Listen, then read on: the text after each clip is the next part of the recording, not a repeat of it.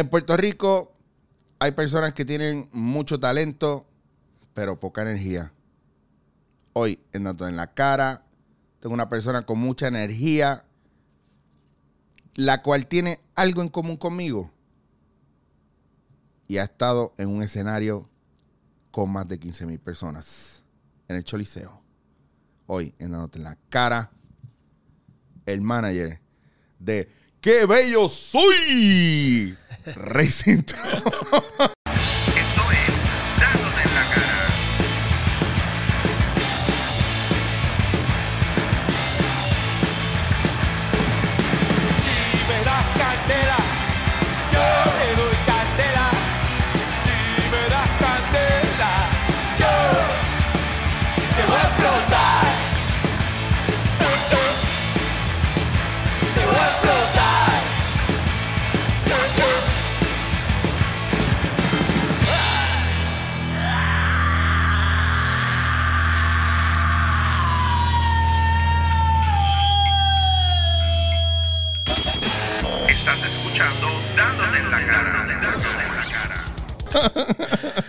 ¡Qué bello soy! Esa frase ha- se ha quedado con el canto. Rey, qué brutal, hermano, que tuvieras tiempo para venir acá a dándote en la cara a grabar conmigo. Estoy en chancla, estoy, tengo las crocs puestas para los que no. Súper, súper. La enseña, que es lo mejor. Yo grabo con la chancla. Estamos en la cómoda. Eso es. Bueno, no, gracias, de verdad, Chicho, gracias a ti por invitarme eh, a un podcast en donde generalmente la gente está acostumbrada a ver a personas así bien famosas. Y de momento viene este chamaco Mira. así, más low key, más low key. Mira. Pero, macho, te agradezco, mano. Brother, aquí no, mira, tengo que corregir eso, pero la gente piensa que yo lo que traigo aquí son artistas, pero realmente yo traigo gente que me cae súper bien, que Ah, son panas, que hemos compa- compartido cosas. Y curiosamente, son gente que pues, está pegada, está, o tiene una trayectoria. Por ejemplo, aquí estuvo en estos días eh, Johnny Rey y fue bien nítido porque habíamos colaborado en un par de cosas, pero cuando hicimos No te duermas en el Choliseo, trabajamos más juntos. Y cuando hicimos el podcast, fue bien loco porque era como que, ah, te- te- ah, te- Sí, ah, sí. wow, best friends. Tremendo tipo, mano. Johnny Rey, lo respeto muchísimo su Sí, trabajo. mano. Un artista cañón. No, y son gente como, y él me acuerda mucho a ti en ese, en ese carisma, la gente te ve y es todo el tiempo, es como tú llegas explotado, que me pasaba a veces, yo llegaba ahora es bien explotado, bien, bien de, bueno, de, imagínate, de- del ya, día ya yo había hecho el día completo a esa hora. Y veo a Rey y es como que, ¿qué pasa, loco?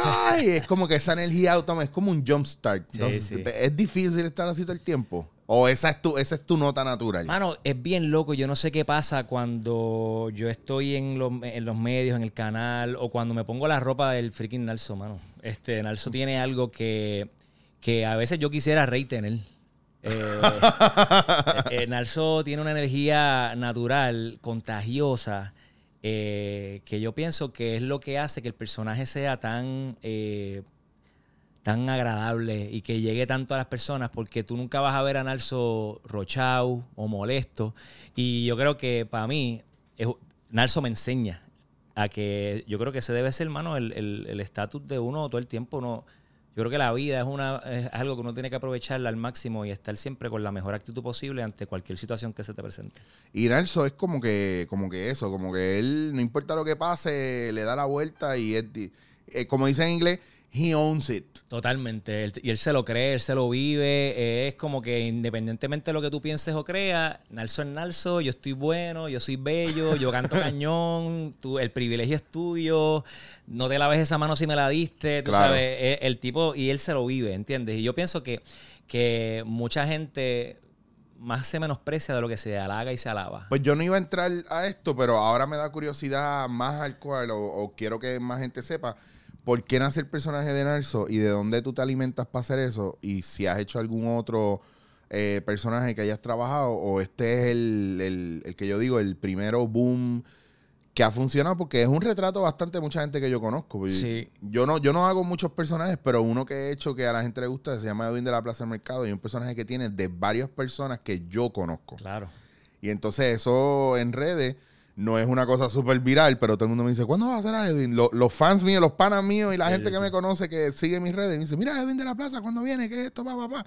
Y, y yo veo a Narso y yo digo, un personaje que va trascendiendo porque es que esa energía, eso es único. O sea, no hay break. Yo, Narso empezó hace como ocho años random, ¿verdad? Yo creo- Hacer Narso te cuenta como CrossFit ya, ¿verdad? No, full. Full, papi, eh, Narso es, eh, yo quemo como 400 calorías.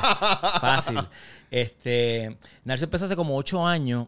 eh, no se llamaba ni Narso. Yo creo que el primer nombre que yo le puse fue Fausto o Fabio, qué sé yo. Pero cogió forma, porque, mano, todo el mundo, de alguna forma u otra, todo el mundo es Narso. Sí. Cuando tú hablas, Sí. o sea, to- todo el mundo se siente de alguna manera bello. Nadie quiere salir a la calle sintiéndose que se ve mal. Todo el mundo se mira en el espejo. Todo el mundo quiere ah, ¿sabes? Pre- estar presentable. Lo que pasa es que obviamente Narso es este tipo que lo lleva al otro nivel. Eh, y, y el tipo, y nace de, de esta cuestión de, de... Hay un concepto que yo escuché mucho que dicen que tú no debes tener mayor concepto de sí del que debes tener. Y esto del orgullo y de... Sí. Y, y eso hasta en la Biblia sale. Eh, pero yo pienso que si igual de malo es la gente que vive todo el tiempo este, creyéndose que son lo máximo, también debe ser bien horrible la gente que vive sintiéndose bien poco. Y hay un montón de gente que yo pienso que viven sintiéndose como que no, no valen, no sirven, no tienen. Eh, y yo pienso que eso es como un estado mental, cuando yo creo que todo el mundo tiene algo brutal en la vida. Tú tienes unos talentos cañones, yo tengo unos talentos, el otro que piensa que no los tiene, tiene también, pero no los descubren. Y Narso es un tipo que descubrió su mambo. Sí, sí, se El tipo iluminó. dijo, full. mano, se halló, mano, yo, y así es que yo me veo bien y yo canto y, y aunque a ti no te guste, yo canto. Y lo hace. Y yo pienso que esa honestidad y esa realidad, eso, eso genuino, la gente lo abraza. Y tenía un montón de gente que me ha dicho, mano, al principio cuando empecé a verte te, no te soportaba. Pero hoy entiendo totalmente lo que haces, Claro. mano, y me veo y te digo que en verdad soy bella o soy bello y me encanta lo que haces. Eh, so- yo creo que ese es al final el propósito de Narso, mano, que todo el mundo pueda ver que tenemos algo cañón. Oye, y una cosa bien brutal es que una, una cosa que a mí me tripea de Narso es que, ok, tú lo ves en ese viaje eh, que no raya a ser arrogante negativo, sino es que hasta el tipo se convenció, él está seguro de sí. Exactamente. Porque yo conozco gente que es así, pero arrogante y nasty. Ajá, ajá. Pero ¿sabes? entonces has llevado el personaje de una manera que, que, pues está ahí, es como que sí, sí, es un placer para ti estar conmigo, si no te laves la mano, me saludaste, has sido bendecido. por-. Pero es está cool, está cool, porque no es como que, Dios, este tipo, pero Exacto. no. Hay algo ahí que tú, yo, yo quiero esa seguridad. Es eso, yo creo, yo, yo creo que esa seguridad es parte de lo que mucha gente busca eh, en la vida. y yo vi que estu, eh, eh, Narso estuvo en, lo del- en, en una actividad en show y yo estaba buscando qué actividad era, Sí. porque no, no tenía, veía a los artistas que estaban ahí y no decía, pues yo pensé, como yo sé que tu background cristiano también, que tú estás activo en la iglesia, y después a lo mejor es una actividad de, de iglesia, o sea, de, de, de artista sacro. cristiano. Y entonces cuando vi, tenías eso revolucionado y los reposts que diste, pues obviamente también reflejan el hecho de que hay gente que estuvo ahí, que conoce tu personaje, lo sigue y le roqueaste el intro. Pero O sea, brutal. brutal. Brutal. No, fue una experiencia cañona. Eh, yo creo que los mejores exponentes de música urbana, eh, de, música urbana cristiana o sacro, ¿verdad? Estaban allí. Y, y fue un evento, mano, de sold out de sobre 10 mil, 12 mil personas. Mm. Este, un gran evento. Y la oportunidad de Narso de abrirlo, pues fue, fue brutal. Eh, Es la primera vez que te, que te- Es la primera te vez en el enfrenta Choli. a un público así. tan grande, tan grande es la primera vez y en el Choli la primera vez.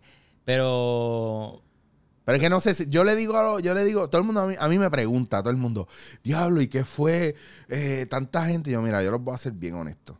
A mí Chente me vio backstage y me dice, eh, diablo, papi, yo no sé cómo tú puedes estar tan tranquilo. y yo digo, es que no, no, mano, no pude ni contestarle. A mí me dio el bajón ese de, de, diablo, el reality check, después de que yo terminé los dos sketches y ya se estaba acabando eso, que yo miré al público y por fin pude desconectar para reconectar. Y cuando conecto que veo al público y veo todo eso encendido y veo toda esa gente, y dije, wow. wow. Hay algo que pasa para mí, en verdad es algo como, como surreal y todo. Porque para mí era la primera oportunidad en, en la plataforma más importante del país frente a más de 10.000 personas. Y yo tengo personas que me conocen, familia, amigos, que me dijeron, mano, es como si lo hubiese hecho Claro. por, toda- por si llevaras toda la vida. Sí. Es algo, hay algo que pasa, hay un estatus mental que pasa porque tú estás preparándote, tú estás repasando lo que vas a decir, pero en mi caso, una vez yo me paro ahí al frente, yo siento que puedo estar ahí o puedo estar en, en uno más grande y yo siento Claro. que voy a hacer el delivery de la misma manera, con la misma energía. Este, y, igual no sé ni cómo explicarlo, no sé qué es lo que pasa, que se siente como casa, se siente como que estoy, mano, estoy en mi ambiente, estoy en la mía y estoy disfrutándome, lo que es lo más importante. Yo creo que una de las cosas que yo más Clave. Te diste, Mano. diste clave. para diste mí clave. es es hasta el proceso creativo puede ser tedioso para mí. Mm. Sentarme a, a- a qué voy a hacer. Tengo 15 minutos, para mí a veces 15 minutos es más difícil que hacer 45. Porque tú quieres que esos 15 minutos sean buenos los 15. Sí, el wow factor, que Entiendo. sea un golpe ahí knockout. Pero, pero cuando, y eso puede ser chabón, pero cuando yo me paro ahí arriba, mano, hay algo que pasa que yo siento que estoy disfrutándomelo de una forma, yo no, yo no siento ni que soy yo. Y mucha gente me lo ha dicho, eres otra persona, cambia totalmente tu, tu demeanor, tu postura, es una, y es, mano, yo creo que, que pa- es parte de una vocación, es parte de cuando tú sabes que tú naces con con algo que te gusta, que te, que te llena. Y eso yo creo que es- fluye y nace. Hay un. Hay, hay- hay muchos aspectos dentro de lo que uno hace dentro de los medios. Pero en el caso tuyo, tú, tu profesión es. Tú eres abogado. Yo soy abogado. Y tú ejerces como quiera la profesión. Yo estoy ejerciendo. Pero entonces le estás dando a los medios también. Sí. ¿Cómo te ven los compañeros cuando tú entras a corte o, Muy interesante. o tienes que ir, de- ve un cliente, llega donde el cliente y dices, "Ah, pero te- hay un chat, hay un chat en el que yo estoy. en- hay un chat en WhatsApp que hay un montón de abogados y de momento a veces tiran videos de Nalso así. Y un montón de gente que está en el chat ni saben que yo soy y dicen, mira, él es uno de los compañeros que están y dice, ah, de verdad. A veces voy a un tribunal, en, en Tribunal de San Juan, hay un alguacil que se para siempre. Él siempre está en la puerta de entrada por donde yo, eh, por donde yo entro. Y la primera vez él me ve y, y me, se me queda mirando y me dice, aunque te vistas de abogado, Nalso te queda. es bien interesante. Este, cool. Pero es cool porque, mano, yo he encontrado un balance. Mm. Derecho, leyes, abogado, ¿verdad? Es una profesión que fácilmente te consume. Claro. Te atrapa, mano. O sea, tú coges 5, 6, 7 casos, de momento tú estás full buqueado, haciendo mociones en tribunales, en vistas, en reuniones, con tus clientes encima. Es súper fácil. Yo vengo, o sea, mi papá fue abogado toda la vida, so, ese es mi bagaje. Yo sé lo que es una persona que vive para trabajar como abogado. Mm. Y yo nunca quise eso. O sea, yo, yo siempre, yo tuve que desaprender un poco y decir, yo quiero, yo no quiero descuidar lo que me apasiona. Porque yo, esa es mi profesión y yo le doy gracias a Dios por la, por la educación que tuve y por el título que tengo, porque me ayuda en mi diario y porque es parte del pan que llevo a mi casa y de la comida que pongo en mi mesa. Pero mi, si tú me hablas de, de corazón y de pasión y de lo que a mí me gusta, mano, para mí son la, es la arte y es todo esto que yo hago por el lado. Entonces, yo tengo mi trabajo como abogado, pero es un trabajo por servicios profesionales que yo le rindo a esta compañía y donde yo he encontrado el lugar perfecto para yo ejercer part-time. Para mí, en verdad, yo soy un abogado part-time. Eh, veo estos casos para esta compañía, tengo que ir al tribunal, tengo, que, tengo la exposición en el foro, conozco a mis compañeros, los jueces me ven, interactúo, estoy en la oficina, hago mis cosas, pero no tengo que estar 8 horas, ni 12, ni 15, ni 16 como muchos abogados. No tengo que estar los sábados y los domingos. Puedo ir a veces dos veces en la semana a la oficina y estoy cool porque cumplí con el trabajo que tenía que hacer. Claro. Así que eso me da una flexibilidad para entonces poder, Poder dedicarte al otro. en esas otras Claro, entonces mucha gente no lo ve que es algo que tú también has trabajado porque tú, tú quieres que tu vida sea así, pues por ende tú lo has movido hasta Claro. para que encaje de esa manera. Claro, y hay gente que se ve estancada y van a decir, ah, claro, pero lo tiene fácil porque lo que tiene es un parte de abogado. Yo estoy jodido porque yo tengo que estar todos los días.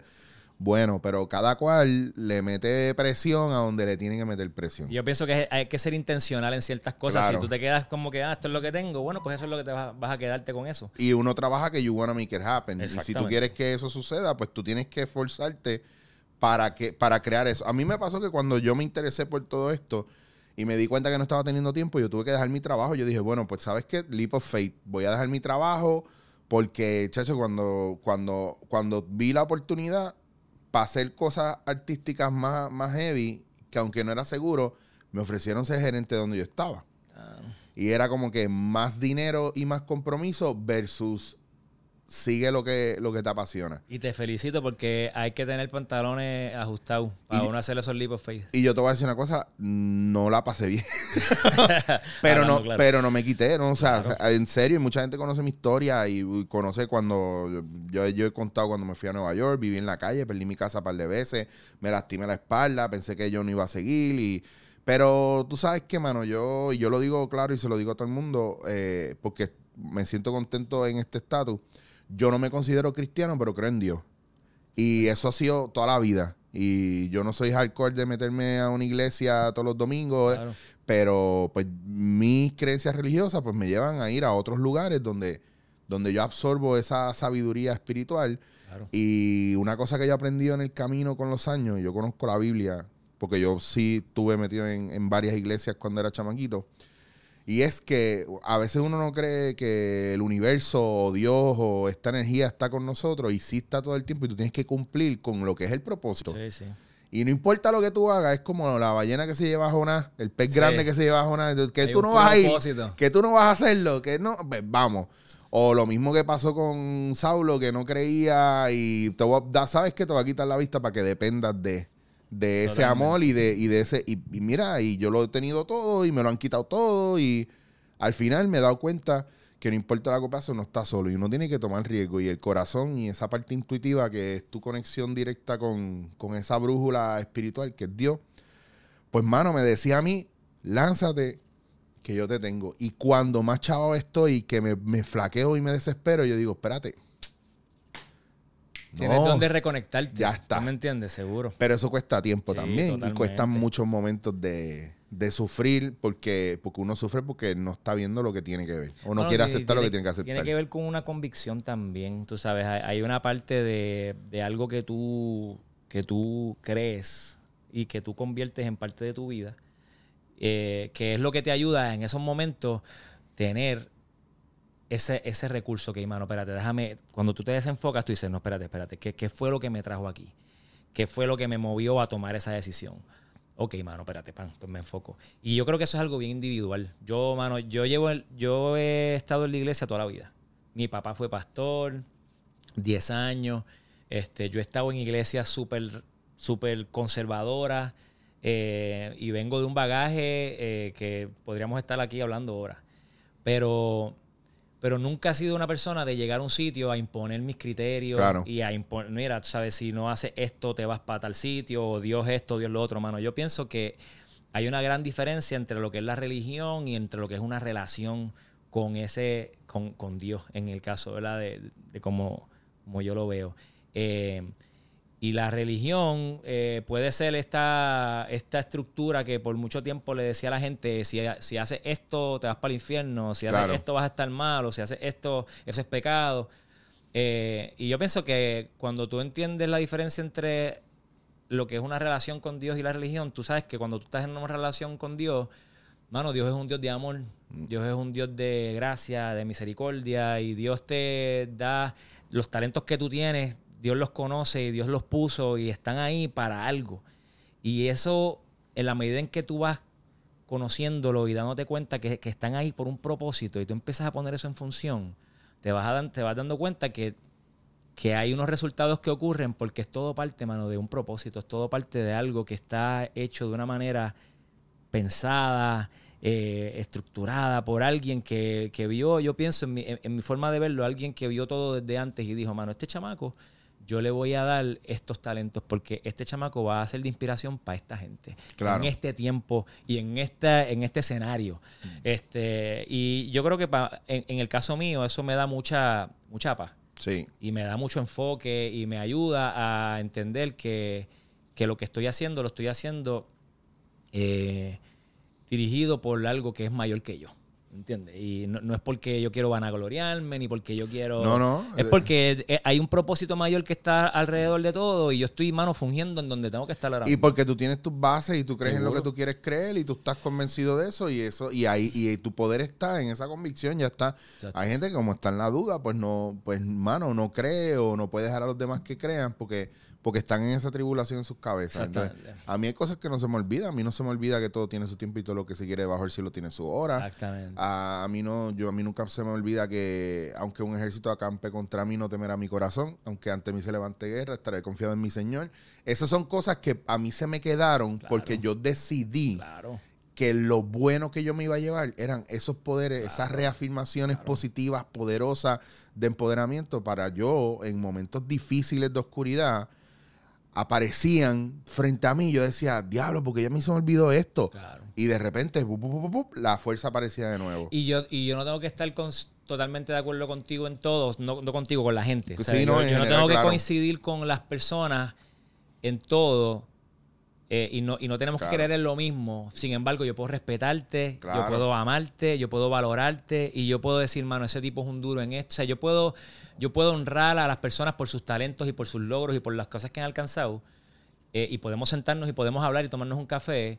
Aunque tú pienses X y yo piense Y. Pero es que, pero es que una de, las, una de las razones por las que está aquí, estamos entrando en el tema de la del cristianismo, de nuestras visiones de cómo vemos a Dios, tú sabes. Sí. Es porque yo nunca he sentido ese bloqueo de tu parte. Yo lo siento mucha gente que me invitan a la iglesia porque creen que yo estoy mal. Exacto. No me invitan a la iglesia porque hay un genuino interés en que yo la conozca. Es porque ellos dicen, este chamaquito está perdido, necesita, mano. necesita. Necesita, necesita. Sí. Y, y, sin embargo, el tanque mío a lo mejor está full y el de ellos vacío, tú sabes. Sí, no, no, no. Eso son eso muchos pasa. paradigmas y muchas percepciones que, que yo entiendo, incluso a muchas personas que quizás puedan decir, mano, tú sabes que, que fallaron, la iglesia falló en esto y en Claro. esto. Porque honestamente se cometieron muchos errores. Este. Así que, mano, eh, eh, esa es la manera en que yo lo veo y es lo que me ayuda a mí. Yo pienso que el ser humano es cuerpo, alma y espíritu y mente, ¿verdad? Y yo pienso que, que todas esas cosas tienen que ser alimentadas. Claro. Y esa parte espiritual del ser humano yo creo que es algo que a veces descuidamos y que mientras más uno le dedica tiempo a que esté fortalecida, te ayuda un montón. Y más en estos tiempos que hay una cuestión nihilista, así que a la gente no le importa, no quieren creer en nada, todo Sí. tiene que ser rápido. Ah, pues si Dios existe, que me haga un milagro. Claro. Si tú me quieres, pues dame una prueba de amor eh, y yo me conformo con eso. Si de verdad yo tengo suerte, que me peguen la lotería. O sea, son cosas bien Ah. superficiales, bien banales y no hay como ganas de trabajarlo y desarrollarlo. ¿Hay algún momento donde tú hayas sentido que es como, como pillado, como que no sabías para dónde ir o, o te hayas dicho, espérate, pues aquí ya yo no puedo hacer esto, ya yo no puedo hacer esto, ¿dónde estoy parado? Sí. O sea, y, y cuando has estado, si has tenido ese momento heavy, ¿cómo, cómo has bregado con ellos? Oye, ¿sabes? me pasa. A ver, eso no es como que tú lo superaste una vez y nunca más te vuelva a pasar. Yo creo que me, me pasa todo el tiempo. Uno está en constante búsqueda. Eh, la vida es una búsqueda y es una, y es una, es un pase de temporada. Y hay momentos en donde yo estoy bloqueado. Bloqueado, ¿sabes? Indeciso. ¿Qué hago, mano? Dejo esto, de- dejo lo de abogado. Hago el leap of faith Sí. y me tiro, me tiro full. Este, Ojo, de- dijiste, dejo lo, lo de abogado, no le doy un break a Nelson. O sea, que eso es lo, lo brutal. Exacto. Que otra gente hubiera dicho, no, pues, no, pues, probablemente no pueda hacer más teatro. Y, pero ¿por qué? Si, si tú tienes el talento, ¿por qué no confías en eso? Y no, pero hay que pagar las deudas. Pero, pero, pero yo no puedo ser muy hardcore ahí porque si yo dejé o yo me rendí, yo dejé que, se, que me sacaran de los apartamentos que me sacaron, de las Claro. casas que me sacaron, yo no puedo decirle a la gente, haz lo mismo, pero a mí eso me enseñó que no me iba a amarrar a lo material. Claro. Ojo, que no es que la, la haya pasado brutal, porque no fue un Sí, party. sí. Y fue bastante traumático, pero mira, pero Estás yo- aquí. tú sobrevives. Aquí. Estoy aquí y me siento mejor que nunca. Pero no le tengo miedo a tomar muchas decisiones y a tomar riesgos. Oye, eso te, te crea una coraza, ¿tú me entiendes? Claro. ¿Sabes? Yo pienso que uh, la mayoría de las cosas que la gente se priva de vivir en la vida, de las experiencias que tú te privas de vivir, es por miedo. Es, es ese miedo aterrador a tomar un paso. Es la zona de confort a la que nos abrazamos. Y en mi caso, que yo vengo de un bagaje de, una, de un papá profesional, en donde siempre se me inculcó que tú eres eh, la cabeza de la casa, el hombre, y que tú Claro. tienes que sostener, y que tú tienes Sí. que trabajar, y que no. Eso del arte y de la música y de la actuación, eso es un hobby. Para mí, o sea, sacarme ese, esa cinta, ese recording de la, de la mente fue bien complicado. Sí. Así que yo lo que yo lo que siempre traté de hacer y que fue como mi norte es, mira, mano, si esto es lo que a mí me gusta, yo no, yo no voy a dejar de hacerlo. Y, y- y yo tengo una filosofía que quizás no todo el mundo la comparte. Yo no he sido la persona que te puedo decir, yo he estado por ahí tocando puertas. Mira, yo hago esto, mira, yo soy, mira, yo, yo tengo este talento, yo canto, yo hago. Las cosas que me han pasado ha sido porque yo me he mantenido consistentemente haciendo cositas y alguien lo ha visto. Mira, mano, ya ahí yo tengo que hacer una pausa ahí porque qué bueno que me dice esto, porque a veces yo me siento como un animal raro, Sí. porque yo no voy asfixiado a, a enseñarle a la gente mi resumen a pedir una oportunidad. Y la gente me ha dicho que el problema mío es que yo no hago eso. Y yo digo que no, yo no soy ese tipo, por eso yo no vendo Herbalife, por eso yo no, Sí. yo no estoy metido en pirámides ni en otras cosas, porque es que yo no, yo no, yo creo en el trabajo que yo hago y me ha costado Claro. Creer en mí y en que soy bueno. Sí, o sea, a un, a un punto de que no importa lo que tú digas, tranquilo, yo sé que yo soy bueno. Lo digo porque me he fajado y porque lo he visto y porque Claro. sé lo, ya veo el valor que tengo cuando estoy con la gente. Pero se me hace bien difícil. Si yo te enseño mi visión y tú no me crees o no te gusta, yo no te la voy a repetir. Claro. Se acabó. Yo no te la voy a meter por ojo, boca y nariz. Claro. Si tú no quieres ver mi trabajo y tú entiendes que no es bueno, pues allá tú, tú, pues tú, pues yo no quiero que tú estés en mi proyecto. Sí. Porque esa parte es bien difícil. Yo veo mucha gente que hace lo que sea. Y cuando digo lo que sea es poner por el piso ellos mismos, a su gente, Sí. solamente por una oportunidad. Y para mí eso es bien triste. Sí, y, y es como, no es mi naturaleza, mano. Claro. Yo eh, nunca me he sentido cómodo eh, llegando a un sitio y diciendo como que mira, para que veas todo lo que he hecho, este, deberías considerar tenerme. Eh, desde el principio, mano, eh, Nalso surgió y un amigo a quien amo con mi corazón, que se llama Jonathan Ocasio, eh, empezó a hacer unos espectáculos de comedia musical que llevaba a las escuelas y a cárceles. Eh, cuando trabajó el segundo que se llamaba Raspa Cum Laude, me dijo, Rey, mano, quisiera que en este hubiesen personajes en escena, eh, en tarima, interactuando conmigo.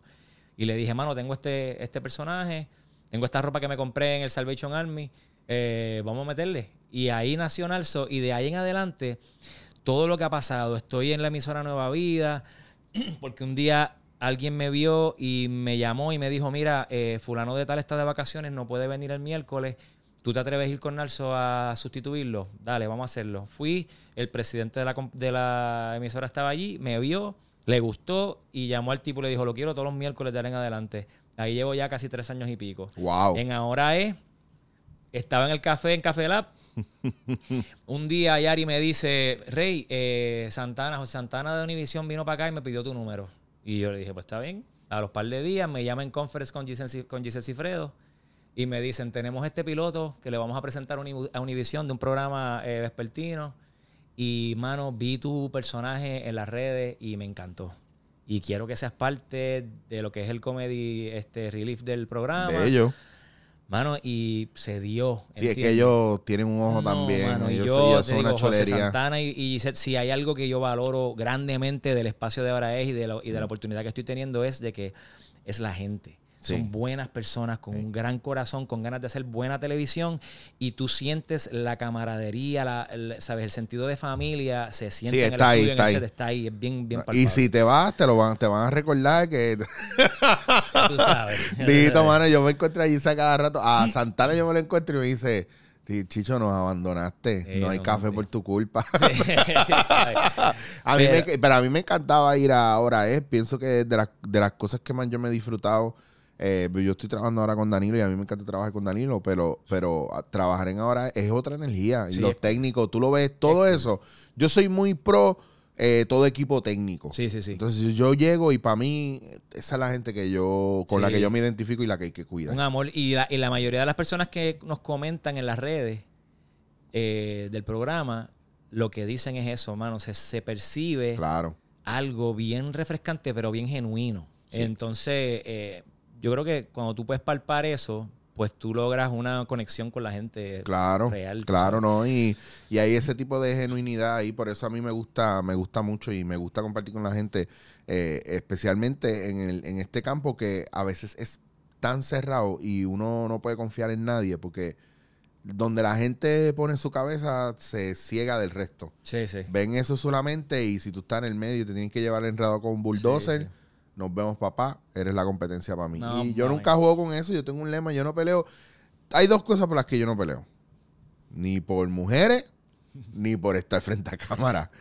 So, es como que chequeamos, está bien, tú quieres... Ah, bye. Mano, y al final para mí, para mí Hay eso- espacio para todo el mundo. yo, yo creo que cada quien, ¿verdad? Se rige por los principios y los valores Claro. que, que tiene. Para mí es un principio que al final lo más importante son las relaciones. Claro. O sea, de nada a mí me vale pasarle por encima a alguien para yo lograr algo cuando al final me tengo que topar con la persona y, ¿sabes? Entonces se, se lacera eso de una manera en donde va a ser después difícil hasta hablar y relacionarse. Para mí no, no, no Sí, no, ahí ya, ahí es que yo digo, mira, ¿sabes qué? Chequeamos. Sí, sí, Bueno, sí. Vamos a dejarlo ahí, vamos a dejarlo ahí, porque es que ya la cosa como está. Eh, Este es un tipo sabio. ¿Y tú has visto o te has sentido llamado por algo más en el futuro? eh, ot- otros personajes, otras oportunidades dentro de los medios. Porque yo sé que a veces uno llega a un punto donde uno está haciendo Sí. y, y tiene esa ruleta corriendo y como que, ah, pues estoy cómodo, estoy ahí, Claro, claro. estoy ahí. Tengo que estar aquí en el momento, pero ¿te ha dado? ¿Te ha dado con Sí, hacer algo más? mano, si, si te soy bien honesto, sí.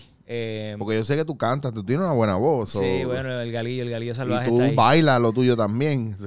Mano, si, si te soy bien honesto, yo, yo, a mí me encantaría poder, que pueda llegar el momento en donde Rey también tenga este desarrollo como Sí. artista.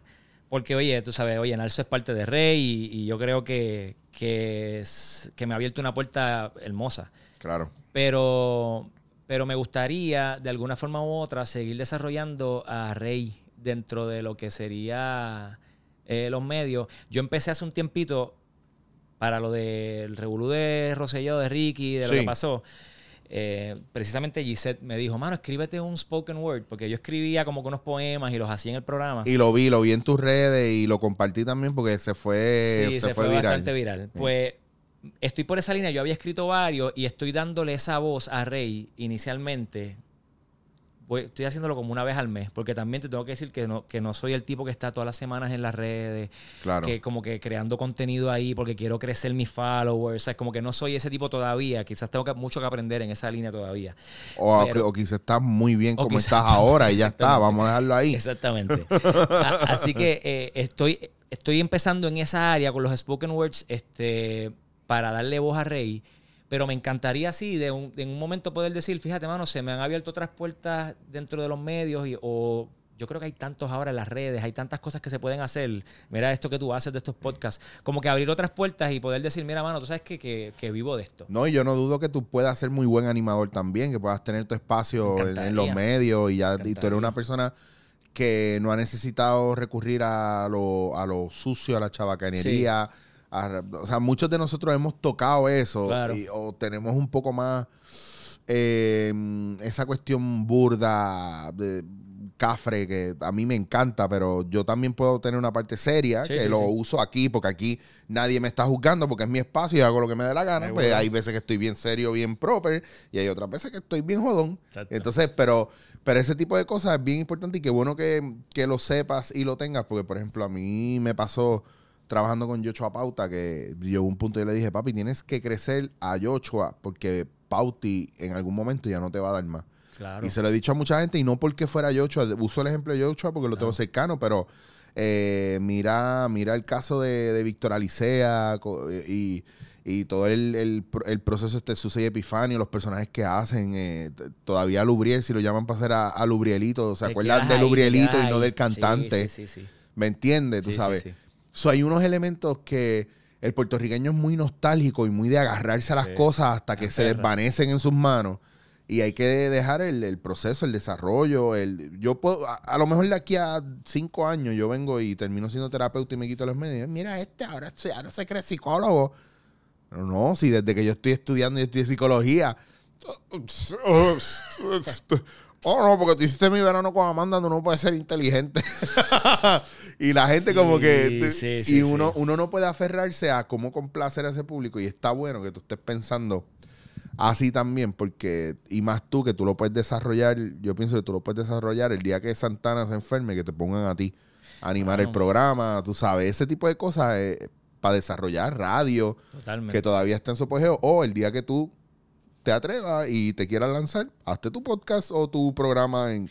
Y en tengo, redes. y tengo que re- y que tengo que decirlo porque no, no la he traído a la conversación, pero eh, creo que es gran parte, forma gran parte de mi éxito. Eh, No la iba a mencionar porque no quería meterme ahí, pero qué bueno que la traes. No, tú sabes, tengo que hacerlo porque es que no sería justo de mi parte traer a mi esposa Jessie a la conversación. Yesenia Coto, que tú la conoces de años. ella, que- ella es para los que no saben y que hemos hablado de eso, de esto aquí. eh, el, el primer grupo de impro con el que, que formó, se formó con Gillo, Lipit. eh, ella era una de las cabezas ahí, punto. Y para mí ha sido una de las mejores improvisadoras de este país. Totalmente. Punto. O sea, no hay break. Sí. No hay break. Y no porque sea mi esposa, pero honestamente tengo que secundarte ahí porque o sea, yo veo, yo he visto a Jessie en acción, tú la has visto, eh, Claro. es una cosa impresionante, la habilidad creativa que tiene es increíble. Bueno, Elena, mi novia, es bien fan de Yes y yo, y para mí, yo no trabajo con ningún, o sea, para mí, la única persona en la que yo confío en este país haciendo impro, y me la llevo, le doy la vuelta al mundo completo, es a Elena, que para mí es top improvisadora y es, y es un reflejo full de esa energía que tiene Yes porque Elena la seguía mucho y la veía en los shows y, Sí. Y eso también inspiró a Elena a hacer impro. Lo que pasa Claro. es que después, claro, llega a mí, yo le empiezo a inyectar ahí esteroides de impro Claro. y a hacer impro para arriba y para abajo, para arriba y para abajo y a llevarla a otras cosas y pues jugamos o trabajamos de otra, de otra manera. Claro. O sea, yo la llevo a Joraíta. Ella no me lleva a mí a Jorado en, en CrossFit porque Mm. está medio quitada, pero Que te ajore tan bien, que te ajore tan sí, sí, Eh, pero yo la llevo a Joraíta con lo de impro y, y siempre hablamos de Yes porque cada vez que a ella le toca hacer algo con lo de teatro breve, de impro, que invitan a Yes, ella se pompea. Sí, sí, sí. pues no. sabe lo que hay. No, es buena, es buena. Y, y, y, oye, cuando se tranque el bolo acá, eh, o sea, Jessie es mi mano derecha, ¿entiendes? ¿Sabes? Ella, Ella escribe también. ella escribe eh, y me ayuda brutalmente con todo lo que es mis procesos creativos porque ahora yo tengo que estar semanalmente pues creando un montón de contenido, ¿entiendes? Claro.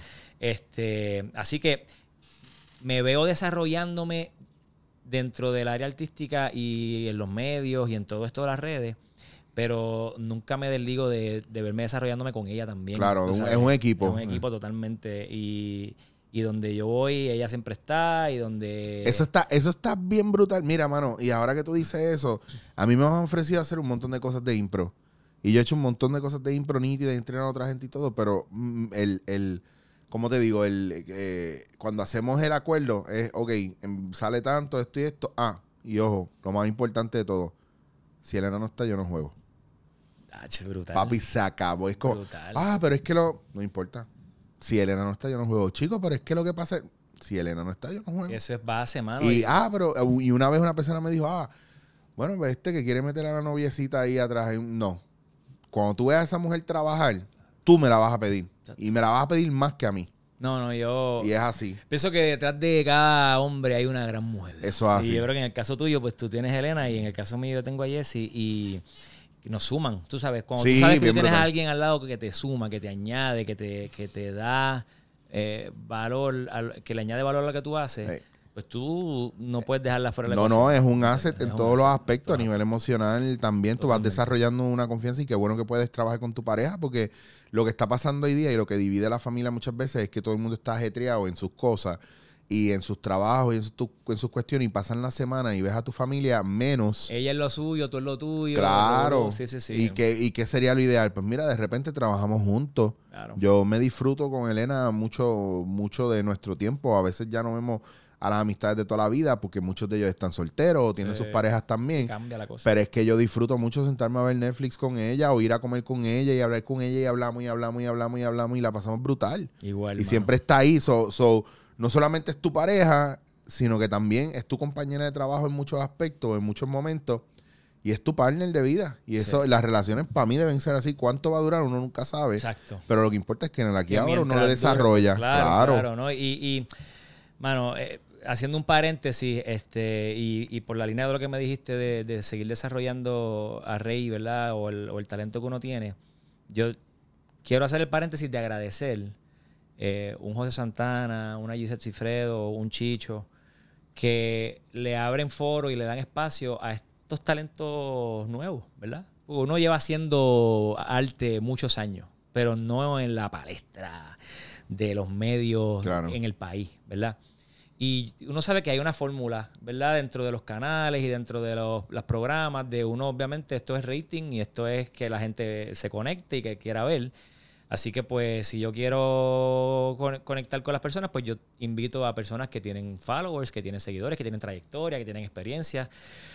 Pero cuando se abre espacio para talentos nuevos, eh, como yo, pues, mano, yo, yo tengo que ser, ser responsable y decir gracias por, por tenerme aquí, por darme el espacio eh, en tu podcast y por estar el- en, a José Santana y a Iset por estar en Hora. Porque si no pasara eso, yo no te podría decir, yo quiero seguir desarrollándome. Claro. ¿Entiendes? Si, si, no, si no pasa A, B, no, no llega. Y, y yo pienso que, que la exposición y las oportunidades que se me han estado dando últimamente son las cosas que eran necesarias para que uno pudiese mirar ahora adelante y decir, contra mano, me gusta, me veo haciéndolo, tengo mi plataforma, porque como dijiste, no me veo haciendo cosas sexuales o vulgares, porque no es mi estilo, no son mis valores, no son mis Claro. principios. Y porque pienso que hay un montón de gente haciéndolo ya, Ya está. y haciéndolo bien. Tú sabes, si tú, y llevas mucho tiempo ahí, pues cool. Yo quiero traer algo que, que tú te puedas sentar con tu familia y, y puedas verlo, y puedas disfrutártelo y puedas reírte sanamente. Eh, así que eh, ojalá, mano, ojalá y se sigan abriendo espacios y foros para que eh, talentos nuevos puedan seguir entrando. No, y está muy bien pensado porque hay gente que. Yo, yo mira, yo reto a, a los comediantes de hoy en día o a la gente que está saliendo hoy en día que dice que hace impro o escribe o hace stand-up y lo que sea, a que realmente yo los reto a que se miren bien y miren para adentro y miren dónde están parados y sean honestos con ellos y digan si de verdad pueden hacer eso sin, sin usar una mala palabra, Sí. sin recurrir a lo sexual. Claro. Eh, que eso es bien difícil porque hay muchas veces que yo no lo quiero hacer y ya está estipulado en el libreto o está estipulado en el libreto que el punchline mío va a ser que yo soy gordo, Claro. tú sabes, que el punchline mío va a ser algo humillante Mm, eh, y no va a ser algo que ayude a crecer, a desarrollar, porque, porque, porque para ellos mi realidad cómica no está en mi inteligencia o en mi forma de hacer las cosas, sino que está en lo físico Claro. que, que sea propicio a burla. Entonces, a veces la gente escribe libretos que yo le digo, es una, eso es una mierda, y yo se los digo así. Y me dicen, ah, pero ¿por qué yo? Pues porque está aprovechando que yo soy gordo para hacer el chiste. Ah, pero no tienes que ser acomplejado, es que no es de complejo. para Es nada, que no es de complejo. El que, ¿Sabes qué? No es de complejo. Cuando tú le dices a una persona que es gordo 200 veces al día, claro que la gente va a decir, oh, diablo, es verdad. Seguro. Pero si tú no se lo dices y no lo ves como algo normal, no, no, no se sienten mal. Y muchas veces la comedia de nosotros es de bullying, de joder, pero entonces estamos pidiendo que se haga algo en contra del bullying, pero entonces lo, alimentamos a la gente con bullying. Los programas número uno del país son los más buleros y los más chismosos. es complicado. Eso es una cosa de que hay que analizar que uno también como espectador no puede exigir mucho si no está dando mucho. Y, Y, y- si y no está apoyando lo que como tiene que apoyar. espectador, claro, porque si tú lo consumes y, y cuando te dan a escoger el buleo, lo sexual, lo vulgar, frente a lo sano y lo más que, sa- que, que quizás inspira o motiva, y escoges lo otro, Pues, pues claro. como este yo, yo conozco un muchacho que es del área oeste, se llama Gio, que es un tipo un pensador de los más duros que está ahora mismo. Y cuando lo de Ricky, él hizo un post que Gio Camacho que decía, pa- en, en resumidas cuentas, a lo mejor se lo estoy destruyendo ahora, pero lo que yo entendí, que nosotros no podemos exigirle al gobierno a que sea honesto, a que nos robe y a que y a que sea transparente cuando nosotros vamos a un supermercado y en la fila nos colamos o vemos el chamaco de las películas pirateadas y nos las llevamos. eh, que me ha pasado un par de veces que hasta me han dado películas mías pirateadas para que yo se las filme y yo digo, ¿y cómo yo voy a hacer esto? ¿O cómo te, te pongo en tu sitio sin que tú te, te frustres? Pero ¿cuál es mi deber? Claro. Entonces, ¿cómo, ¿cómo le ponemos la trampita en la electricidad o en, Sí, o en, el, o en el acueducto? Claro, exacto. Entonces, ¿qué, qué estamos? O sea, no queremos que nos den mierda, pero estamos devolviendo mierda y así sucesivamente. Por eso yo digo que a mí me gusta, yo cuido mucho este espacio dándote en la cara, porque el propósito es, no es ni educar, ni cuidar, ni, el, pr- el propósito es dar una bofeta. Seguro. Y dar una bofeta, y la primera bofeta es que lo que yo hago y que me gusta no necesariamente es lo que tú crees que tú vas a ver. Por eso aquí han habido, hemos hablado de, de religión, de astrología, de, de ciencia, habla, la parte cómica o divertida entre este jangueo que tenemos. Y hay gente que nadie conoce, pero para mí tienen vidas que inspiran. O yo tengo un relajo brutal con ellos porque han venido esta baristas aquí, lo que hemos es vacilar y hablar Sí. del café. So, ese tipo de cosas para mí es importante y que la gente se arriesgue y se lance y que se dé cuenta que la vida, en la vida las cosas no son regalazos. ¿Qué pasa? Yo- sí, mano, y que, lo que, y que lo que realmente tú valoras es lo que te- más te cuesta al final. Sí. sabes. Yo, pien- yo pienso que eso es una realidad de vida. Eh, y hay un principio para mí bien claro que por el cual yo me rijo y yo decidí, ¿verdad? Eh, Poner frente a lo que yo hago. Yo, yo, dejo, yo dejo cosas que amo o dejo de hacer cosas que amo por hacer cosas que amo más. Muy bien.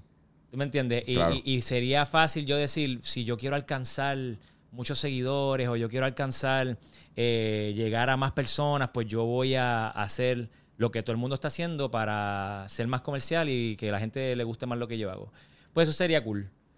Pero yo pienso que yo quiero más poder alcanzar lo que yo pueda lograr manteniendo un contenido que sea pues más, más aceptado por que tú puedas sentarte a leerlo con, con tu novia y con tu hijo y con tu primo y con tu sobrinito y Que no sea, y- que no sea exclusivo, que sea inclusivo. exacto. Claro. ¿no? Y, yo- y respeto, mano. O sea, vuelvo y te digo, puedo escuchar a, a cualquiera de las personas que has traído aquí, a quienes respeto sus talentos, y puedo reírme de lo que están diciendo y puedo pensar que son geniales en la forma del delivery, de cómo lo hacen. Eh, pero pues en mi caso, pues esa fue la, esa fue la decisión que yo tomé. Bueno, no necesariamente, o sea, tú tienes que buscar tu voz dentro de lo que tú haces y no y, te pueden gustar muchas cosas y no necesariamente eso es lo, lo único que tú vas a hacer o es lo que tú vas a hacer. Así que está genial. Oye, pues mira, yo no te voy a quitar más tiempo, pues sé que tiene una agenda complicada hoy. Tengo ahí cositas. Tienes cositas ahí y ya estamos, ya podemos cerrar aquí, estamos bien.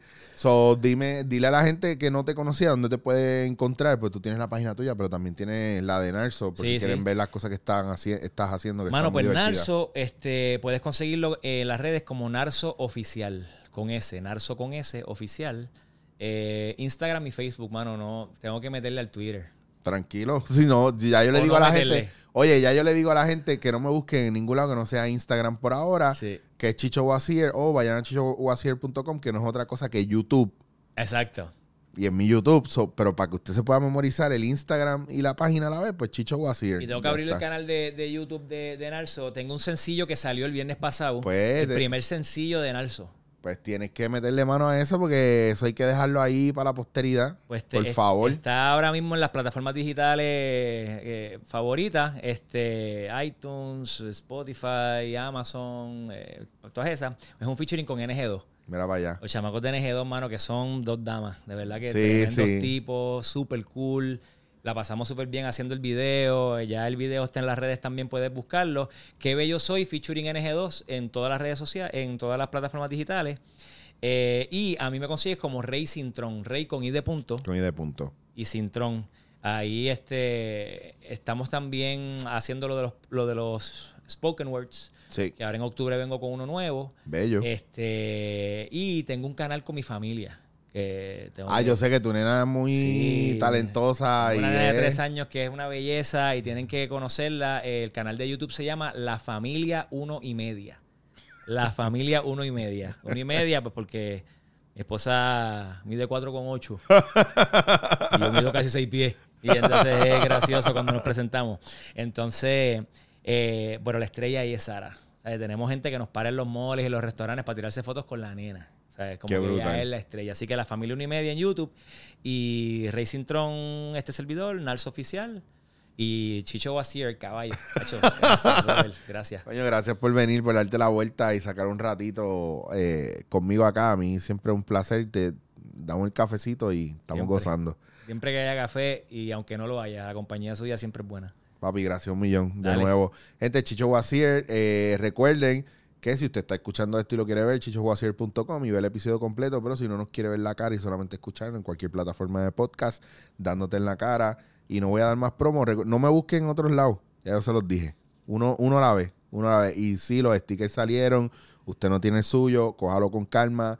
Yo no tengo ni asistente ni chavos para estar mandándole cartitas con sticker a todos ustedes. So, denme un break en lo que yo me organizo. ¿Ok? Paciencia que Dios está trabajando conmigo.